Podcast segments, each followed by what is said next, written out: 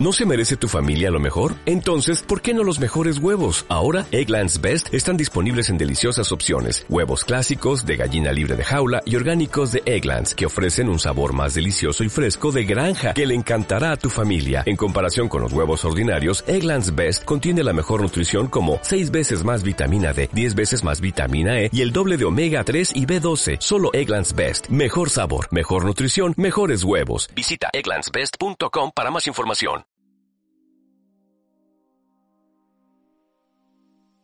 Sean todos y todas muy bienvenidos y bienvenidas a este un nuevo episodio de su podcast Hablemos de Ciencia. Un podcast en donde precisamente hacemos eso, hablar de algunos temas de contingencia mundial, nacional o temas muy interesantes sobre ciencia, el espacio, las partículas y todo lo que nos rodea. En otros episodios comentamos que hoy hablaríamos de el 5G. ¿Qué es el 5G? ¿Esta nueva tecnología sería dañina para la humanidad? ¿Cómo afecta en nosotros? ¿Cómo nuestra vida va a cambiar? Y también, y lo más importante de este podcast, de este episodio, cómo hacer una investigación pertinente o una buena investigación para uno y una informarse sobre este tema del 5G. Claro, porque hay algunos artículos, noticias que no dicen la verdad como uno piensa y uno pecando por ignorancia, y me incluyo, a veces creemos todo lo que leemos. Así que les voy a comentar o enseñar eh, cómo hacer una buena investigación sobre este tema que es tan importante y que todos deberían investigar, claro, para informarse y formar una opinión. Puede comentármelo en mi Instagram, arroba cris-0904 con 2S. Bueno, así que sin más preámbulo, hablemos El 5G es una nueva generación de tecnología que promete velocidades de descarga ultra, mega, hiper rápidas y la incorporación de todos nuestros objetos electrodomésticos, autos, relojes, nuevas computadoras, etcétera, nuevos teléfonos a la red de redes. O sea, que cuando se implemente el 5G, todo va a estar conectado al 5G. Esto también incorporará una nueva capa de ondas electromagnéticas a nuestra vida, además de unas frecuencias más altas de los que estamos acostumbrados. ¿Será que el 5G es dañino para la humanidad? Estamos siendo constantemente eh, bombardeados por la radiación. Nuestros teléfonos, el Wi-Fi, el Bluetooth, las antenas, todo eh, libera una gran cantidad de radiación. Pero tanta cantidad debería ser nociva para nuestra salud, ¿no es cierto? Bueno, eh, analicemos esto. Radiación no significa necesariamente algo malo. Eh, tenemos ese concepto cuando hablamos de radiación y nos asustamos al tiro, porque pensamos que es algo malo, pero en realidad no es tan malo. La radiación es una forma de transportar energía por el espacio. Eso es la radiación. La radiación nuclear, por ejemplo, son como los fragmentos de un átomo que se rompe, son pequeñísimos y son pequeñísimas balas que arrasan con todo su paso, pequeñísimas balas. Eso es malo, muy malo, porque viajan a velocidades increíblemente altas. La radiación electromagnética es la que emiten los teléfonos y bueno, el, el 5G y todas las tecnologías. La radiación electromagnética son ondas que se propagan por el campo electromagnético. Un campo que es natural. Sí, natural. Natural así como el aire. Por ejemplo, si yo grito, eh, una vibración se propaga por el aire, el sonido. Aunque esto también se podría llamar radiación sonora, ya que transporta energía a través de este medio. Pasa algo parecido con el campo electromagnético y su sonido propio. Bueno, son por ejemplo la luz eh, o el infrarrojo que emitimos nosotros mismos por estar caliente. El campo electromagnético es muy importante, es el responsable de que los átomos eh, se mantengan juntos. La telefonía móvil en el mundo existe hace aproximadamente unos 40 o 30 años. Y desde entonces hemos empezado a transmitir este tipo de radiación eh, por todas partes, radiación electromagnética. Cada vez que hay una generación nueva de telefonía móvil, lo que se hace es que dentro del espectro radioeléctrico en el que funciona estos sistemas se van licenciando trocitos del espectro para que funcione. El 1G salió en 1980. El 2G ya salió por eso tiempo del 1990. El 3G, claro, en el 2000. Y lo que más ocupamos ahora, generalmente, es el 4G, que salió en el 2010 aproximadamente. Es algo interesantísimo, claro, porque por ejemplo el consumo de datos, eh, de datos de cualquier tipo en Europa actualmente son los 4 gigas por persona al mes. Pero se prevé que en el 2024 van a ser nada más ni nada menos que 40 gigas por persona al mes. La red entonces tiene que evolucionar, claro, porque el 4G no va a aguantar todo esto. Imagínense que eso es un dato eh, solamente en Europa. Imagínense en todo el mundo, todas las personas consumiendo alrededor de 40 gigas al mes. Pero tantas antenas, tantos teléfonos, tantos eh, computadores, tantos objetos que emiten radiación electromagnética u ondas son peligrosos. ¿Esta radiación nos atraviesa? Voy a dejar muy en claro y quiero ser muy enfático en esto. La radiación que los móviles emiten o las ondas electromagnéticas que los eh, teléfonos o los computadores o cualquier eh, eh, electrodoméstico emite no nos atraviesan.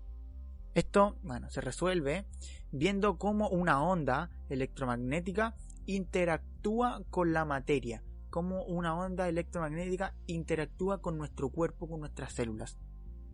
A ver, todo reside en los electrones de nuestros átomos. Los átomos que tenemos en nuestro cuerpo, que nos forman a nosotros. Los electrones. Bueno, como los electrones son partículas con carga eléctrica, reaccionan a las vibraciones del campo electromagnético. O sea, los electrones reaccionan o eh, tienen una respuesta frente a las ondas electromagnéticas o a estas vibraciones del campo. Las ondas eh, hacen que los electrones se muevan. Pero no todas las ondas pueden hacer esto. No todas las ondas funcionan. Vamos a ver. Si la onda vibra a, una frecuencia muy baja o una onda vibra muy lento, el cambio eh, que genera entre la onda y el electrón no será suficiente eh, como para que el electrón se mueva. Bueno, ¿por qué? Porque los electrones que forman nuestro cuerpo no se mueven con mucha facilidad. Así que sin que nadie interactúe con estos electrones, una onda fácilmente puede atravesar nuestro cuerpo como si nada.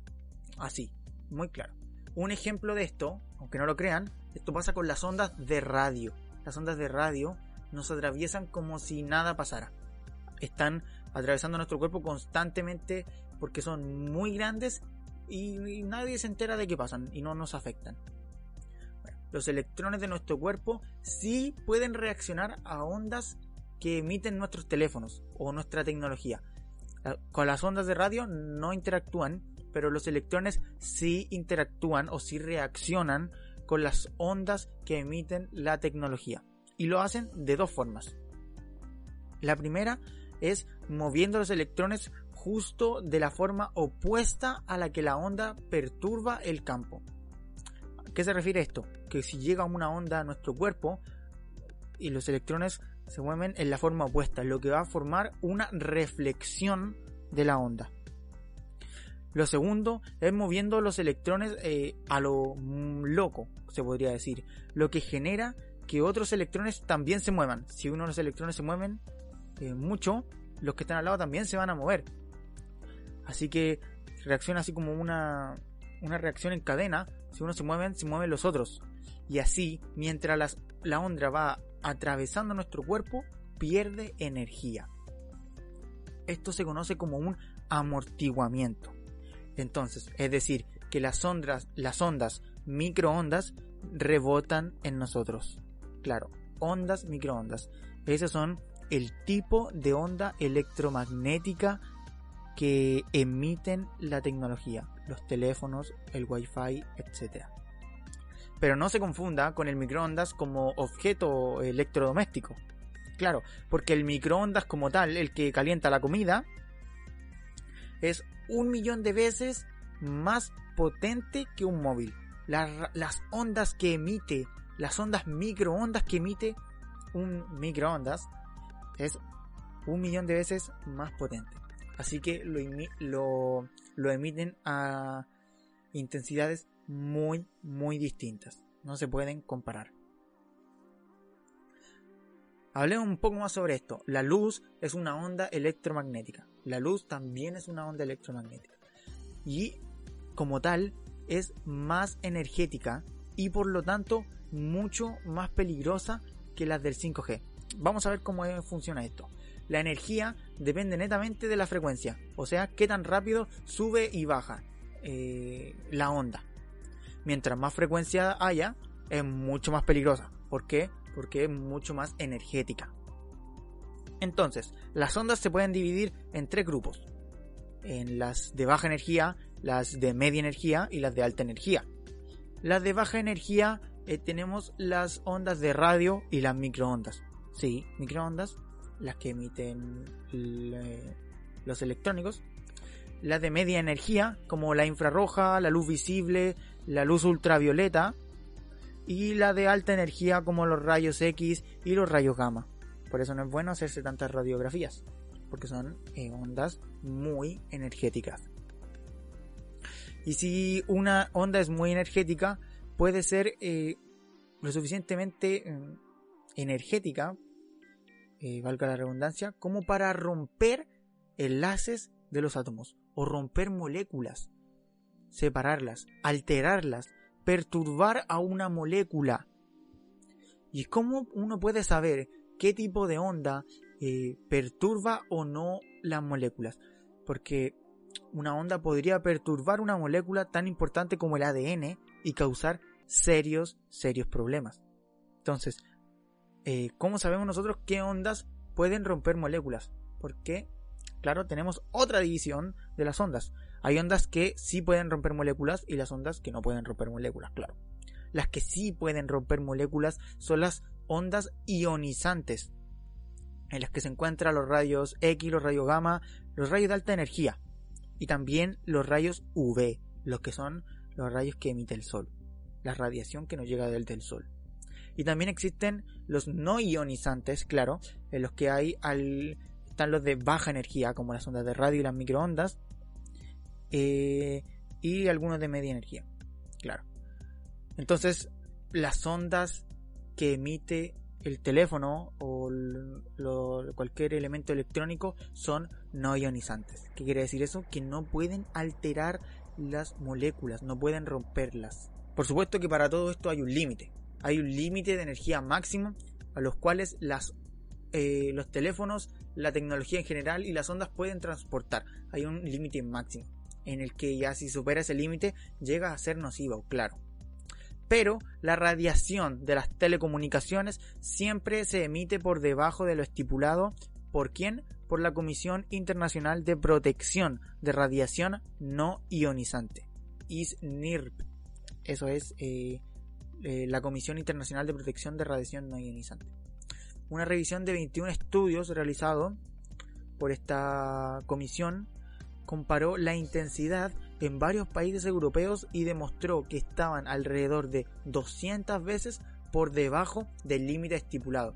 O sea, es decir, que aunque estuviéramos en el límite, eh, estas ondas seguirían sin ser dañinas, pero estamos 200 veces por debajo del límite estipulado. Con el 5G hay una pequeña probabilidad de que este número disminuya. Disminuya más. El la primera razón es porque habrán muchísimas más antenas con el 5G y entonces esto significa que estas antenas no tendrán que emitir tan intensamente para que la señal llegue a todas partes. Aunque el aumento de dispositivos electrónicos podría eh, contrarrestar esto. Y segundo, con las nuevas antenas del 5G se busca que el 5G pueda ser capaz de focalizar esta radiación en vez de emitir en todas las direcciones como actualmente lo hacen las antenas. ¿Qué quiere decir esto? Que el 5G podría apuntar a donde esté el dispositivo exactamente. Con esto se espera que el 5G disminuya el alto consumo energético que afecta tanto al cambio climático. Las ondas de microondas siempre que se usen a una intensidad baja no tienen por qué afectarnos. Esa es la realidad. Las ondas de microondas no tienen por qué afectarnos siempre y cuando se usen a una intensidad adecuada. El 5G, al ser, una onda muchísimo más nueva o de una nueva generación como comentamos antes y que vibra más rápido, se amortigua antes con el efecto que hablábamos recién. Muchísimo más antes que el 4G o el 3G. Entonces el 5G en realidad penetrará menos en nosotros. La OMS cataloga la radiación de los teléfonos como posible carcinogénico de categoría 2B. ¿Qué quiere decir esto? Este grupo 2B es un grupo en el que está, por ejemplo, el aloe vera, los pepinillos o ser carpintero como profesión. Lo que quiere decir que esté en el grupo 2B es que hay que tener precaución. Lo que sí es muy cierto es que no ha pasado el tiempo suficiente como para afirmar de manera contundente, segura, de que los efectos a largo plazo son inofensivos. Claro, porque nosotros hablamos ahora de los efectos a corto plazo. Si alguien se pone una onda de microondas eh, a una intensidad eh, a la del teléfono, como yo llevo el teléfono siempre conmigo, eso no significa que me va a hacer daño. Pero yo no sé, eh, el 5G me va a hacer daño en 10 años más, en 20 años más. Pero a corto plazo, el 5G no debería hacernos daño.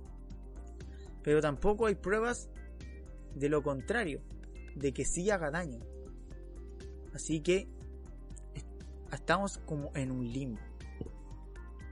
¿Cómo saber entonces o cómo eh, informarse o cómo tomar una posición dentro de este tema? La única forma es investigar. Claro, investigar. Hay muchísimos artículos eh, que muestran evidencia del daño de las ondas electromagnéticas al cuerpo humano. Ondas electromagnéticas como las ondas que emiten los teléfonos.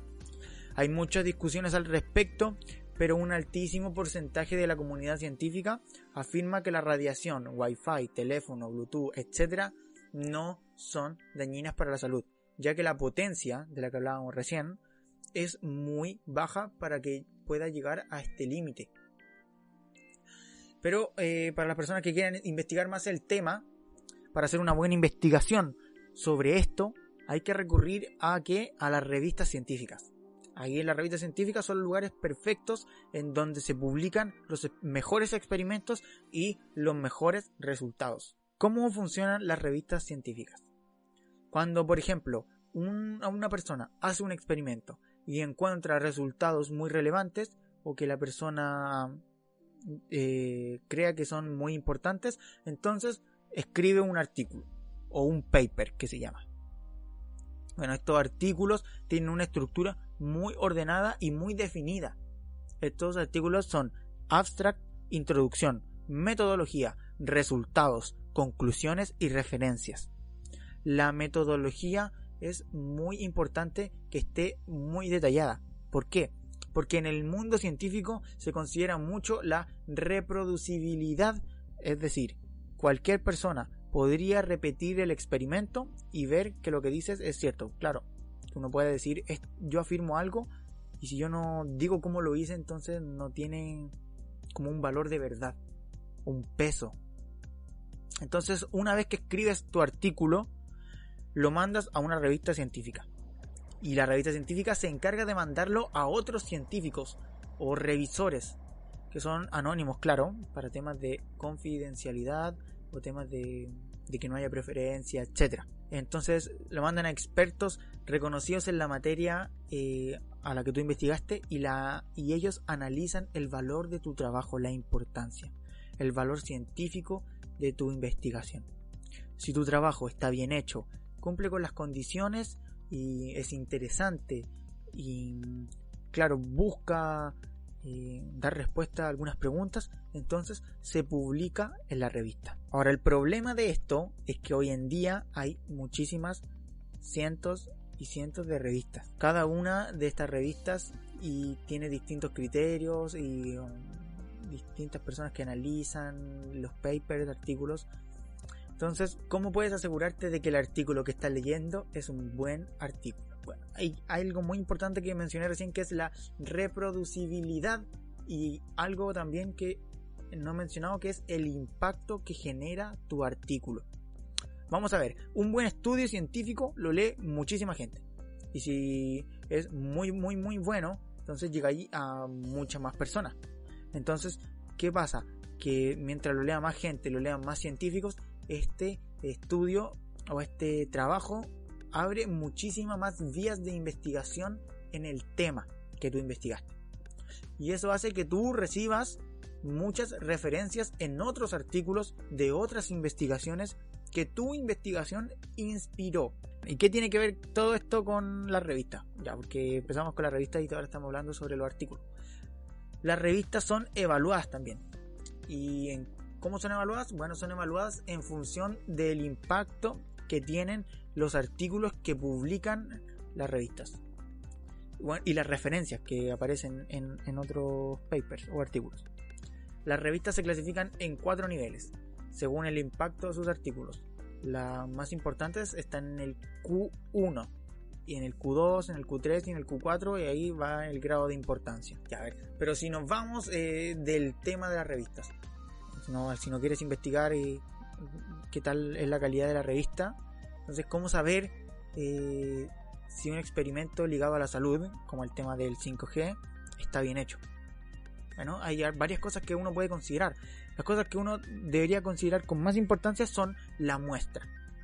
Claro, porque eh, hay experimentos en los que afirman que el 5G es bueno o, es malo con una muestra muy pequeña, con 10 personas, una persona, eh, pero eso 20 personas y eso no funciona así para hacer una buena muestra, un buen experimento, tienen que ser cientos de personas, incluso podrían llegar a ser miles, y eso sería muchísimo mejor.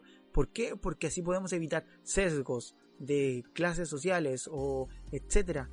Tienes a muchísimas más personas viviendo en condiciones muy diferentes expuestas o no expuestas al 5G o a otras cosas del tema que a ti te interesa investigar, claro, pero hablando del 5G está, eh, viene en relación a todo esto.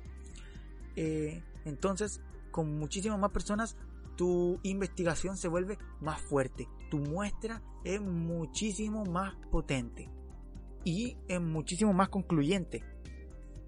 Así que si quieres eh, investigar sobre un artículo, ve la muestra en la que está hecha. Porque tampoco es lo mismo experimentar sobre animales que sobre humanos también. Así que lo segundo que es importante que también se podría mencionarse es el diseño del experimento. Hay que saber que el diseño del experimento tiene que estar eh, muy ordenado y, un experimento claro y más en el área de la salud eh, tienen que saber o deberían saber todos que los efectos o los experimentos son poco inmediatos. Para efectos de eh, experimentos ligados a la salud, eh, los estudios podrían durar años, décadas incluso, de investigación con diferentes personas, con personas en condiciones de expuestas y otras personas no.